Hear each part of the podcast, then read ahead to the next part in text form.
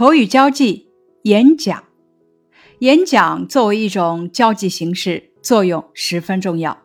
六年级的学生在平时的生活学习中已经经历过多次演讲，比如竞选班干部、国旗下演讲等。本次口语交际从实际生活入手，旨在引导咱们怎样写好演讲稿，以及怎样演讲，明白在演讲的过程中应该注意的事项。并且培养我们善于听取大家的建议的良好习惯，一步一步的提高咱们的演讲能力和表达能力。本次口语交际的交际目标：一、能够理解什么是演讲，并且围绕话题拟定演讲题目，根据要求写好演讲稿；二、用适当的语气语调进行演讲，态度大方。本次口语交际演讲的知识点：一、确定演讲主题。根据内容，咱们来拟定题目。演讲的话题范围可以是有关科学、读书、家乡新貌、健康饮食方面的内容，也可以结合自身的实际自行的确定话题。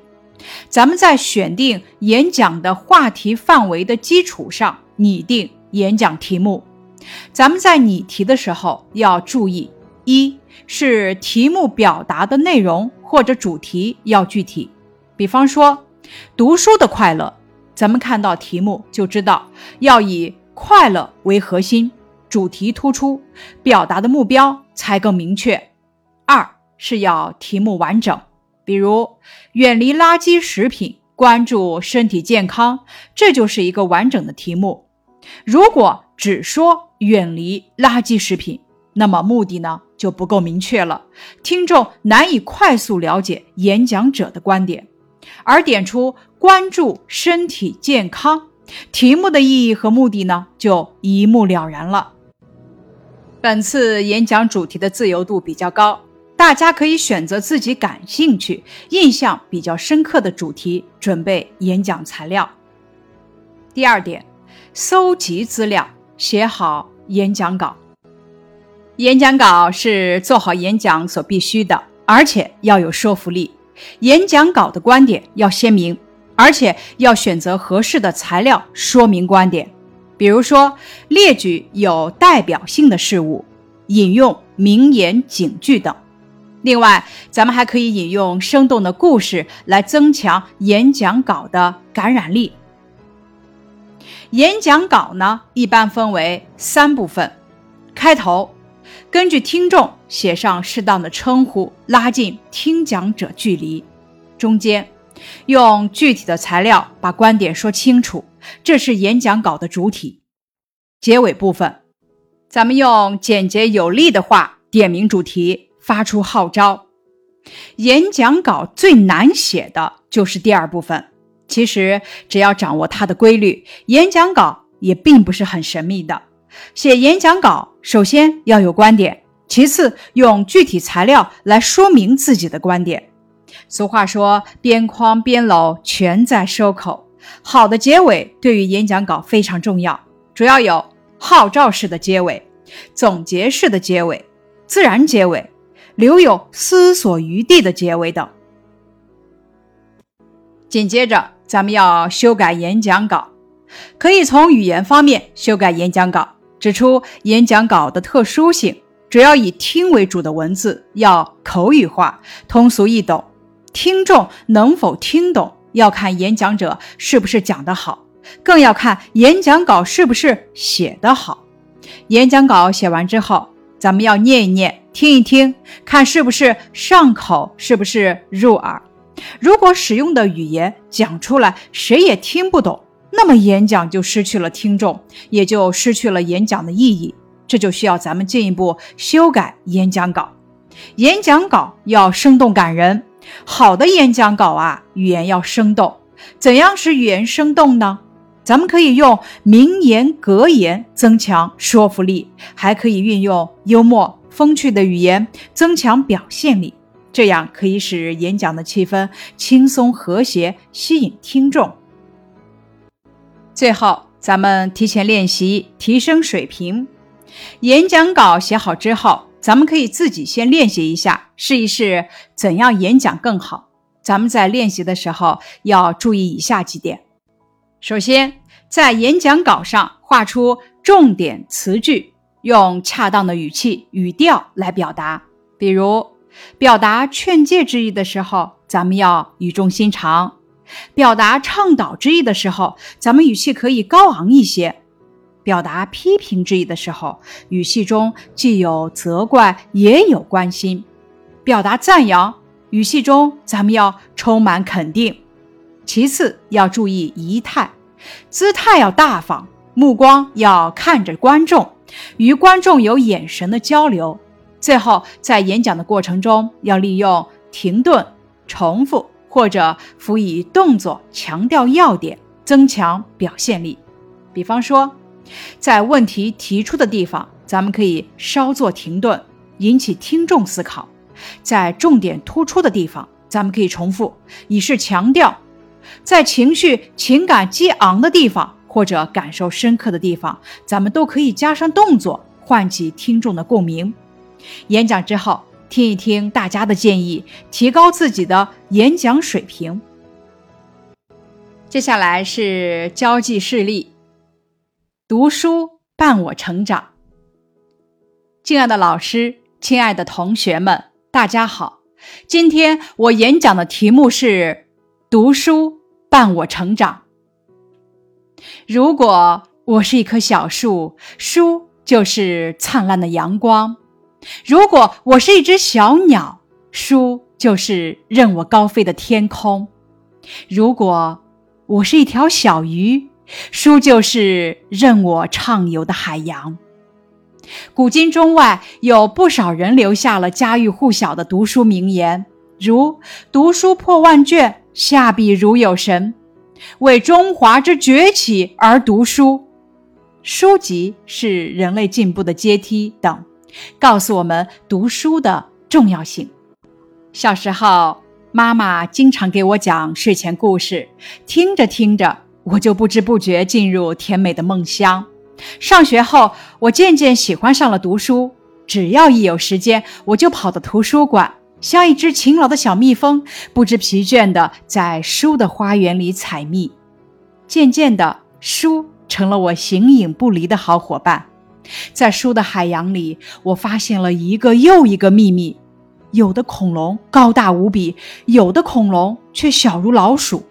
远古时代，人们钻木取火，世界原来如此奇妙。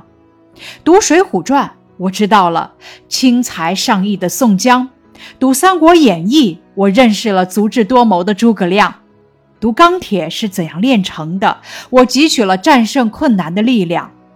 书是无穷的宝藏，为我增添了丰富的知识。书是快乐的源泉，让我忘记了所有的忧伤。书是冬日里的阳光，带给我温暖。书是沙漠里的绿洲，给予我希望。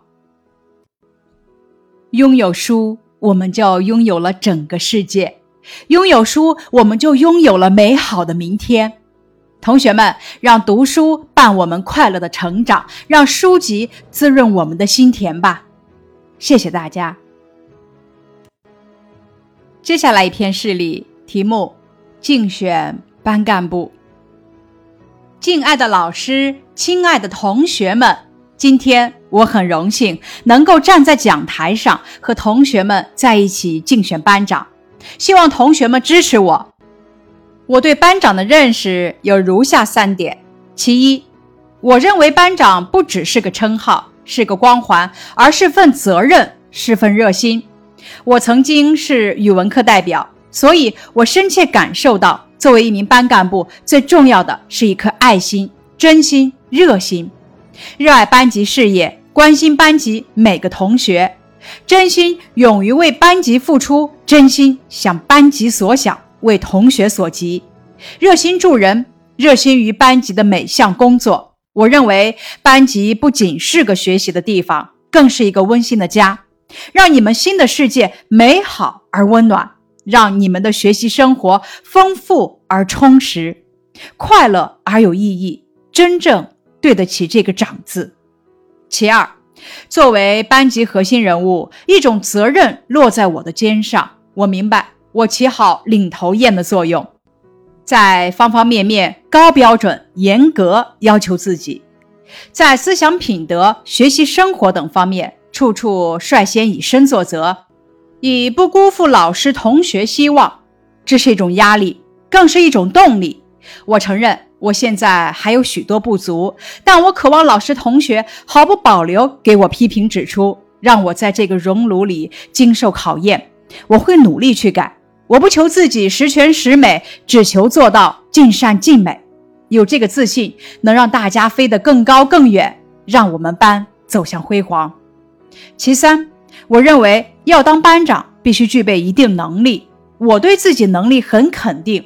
请相信我这么说，不是自傲，是自信。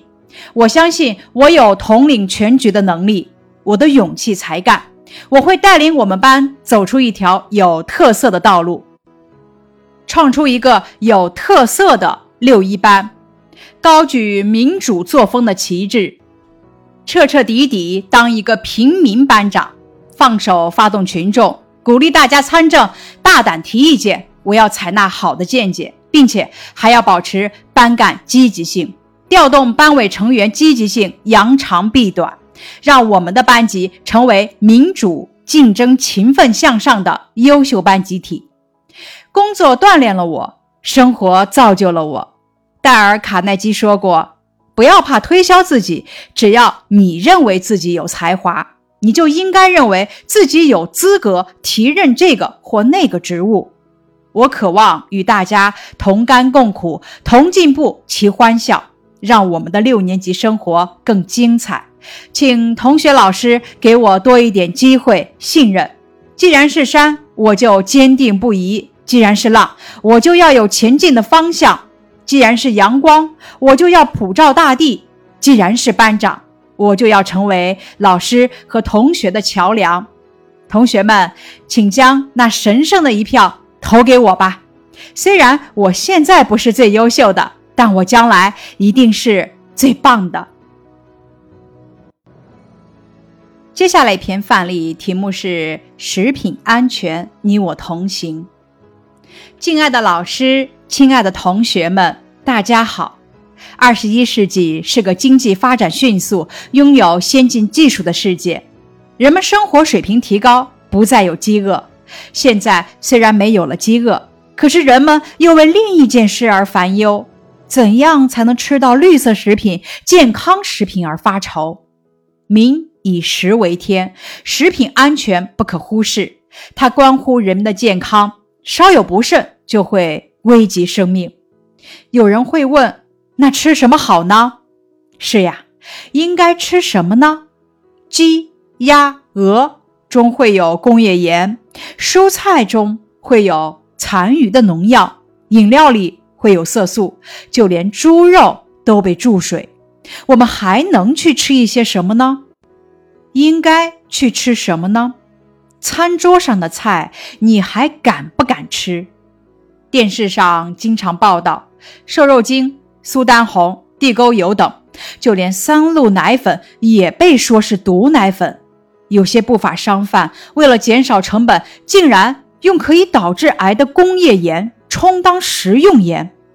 这些致癌食品，他们打着廉价的旗号来销售给那些不知情的人。虽然已经查封了许多没有生产许可证的厂家，但是还有许多不法厂家没有被查封，危险还隐藏在我们身边。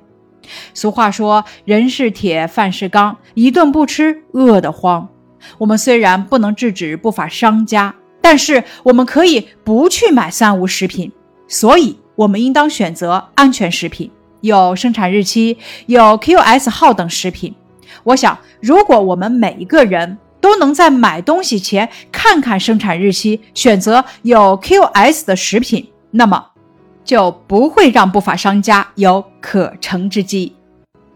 二月六日，中国首次特别设立了食品安全工作高层次意识协调机构——国务院食品安全委员会，成员包括国务院二十九个部委中的十五个，农业部、卫生部、质检总局、工商总局、食品药品监督管理局等有关部门分工协作。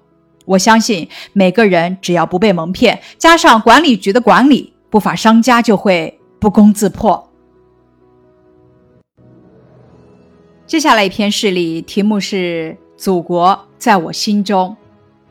亲爱的老师、同学们，大家好！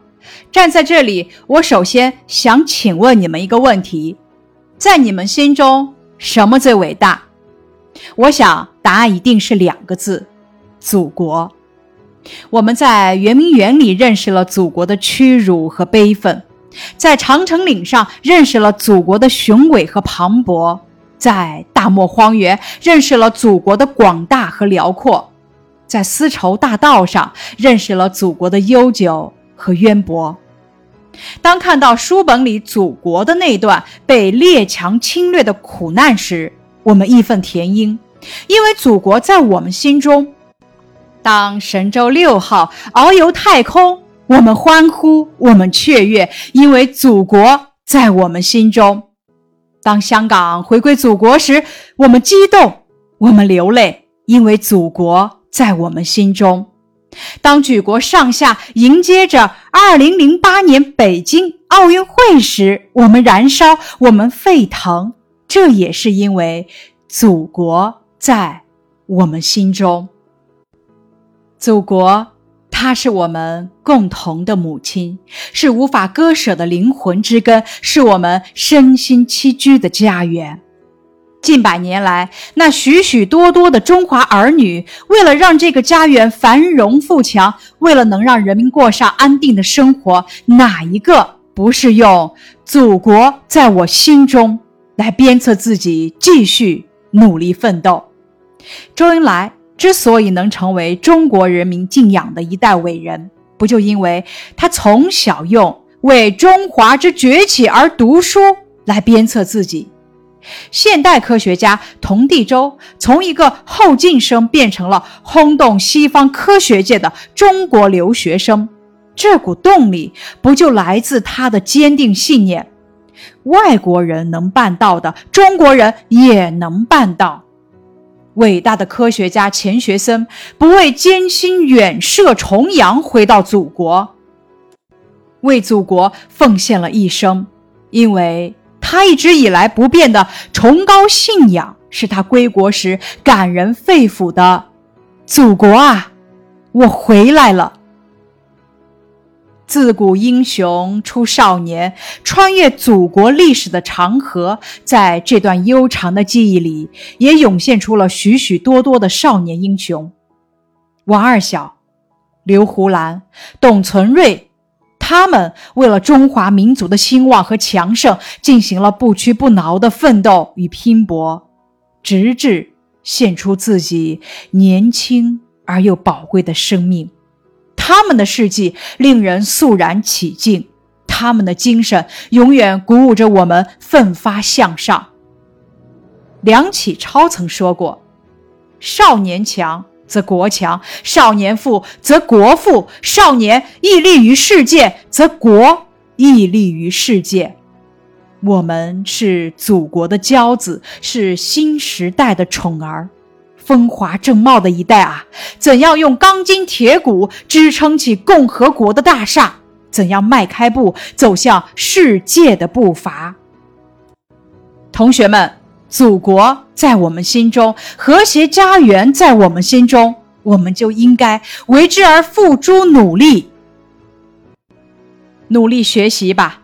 把我们的祖国建设得更加美好，让一个富强、民主、文明的中国在二十一世纪这个崭新的年代里屹立于世界之林。最后一篇范例题目是“读书的快乐”。亲爱的老师、同学们，我演讲的题目是“读书的快乐”。我从小就爱读书，读书不仅丰富了我的课余生活，而且开阔了我的眼界，让我在不知不觉中学到了特别多的知识。宇宙是无穷的，地球是行星，远古时代人们钻木取火，这些知识让我了解到世界原来这么奇妙。读书让我感受到了获取知识的快乐。通过读书，我还懂得了很多做人的道理。通过读书，我知道了什么是善良，什么是丑恶。当白雪公主从猎人手中逃脱之后，我禁不住大声叫好。通过读书，我知道了要相信科学，不要迷信。当西门豹运用智慧治理好夜这个地方时，我不由得对他充满了敬佩之情。这些都让我懂得书籍是人类进步的阶梯的意义，更让我感受到提升自我的快乐。同学们，让我们走进书的海洋，去开阔视野，丰富生活，去不断提高、不断进步，并从中获得快乐吧。以上是本次口语交际演讲的学习内容，感谢你的收听。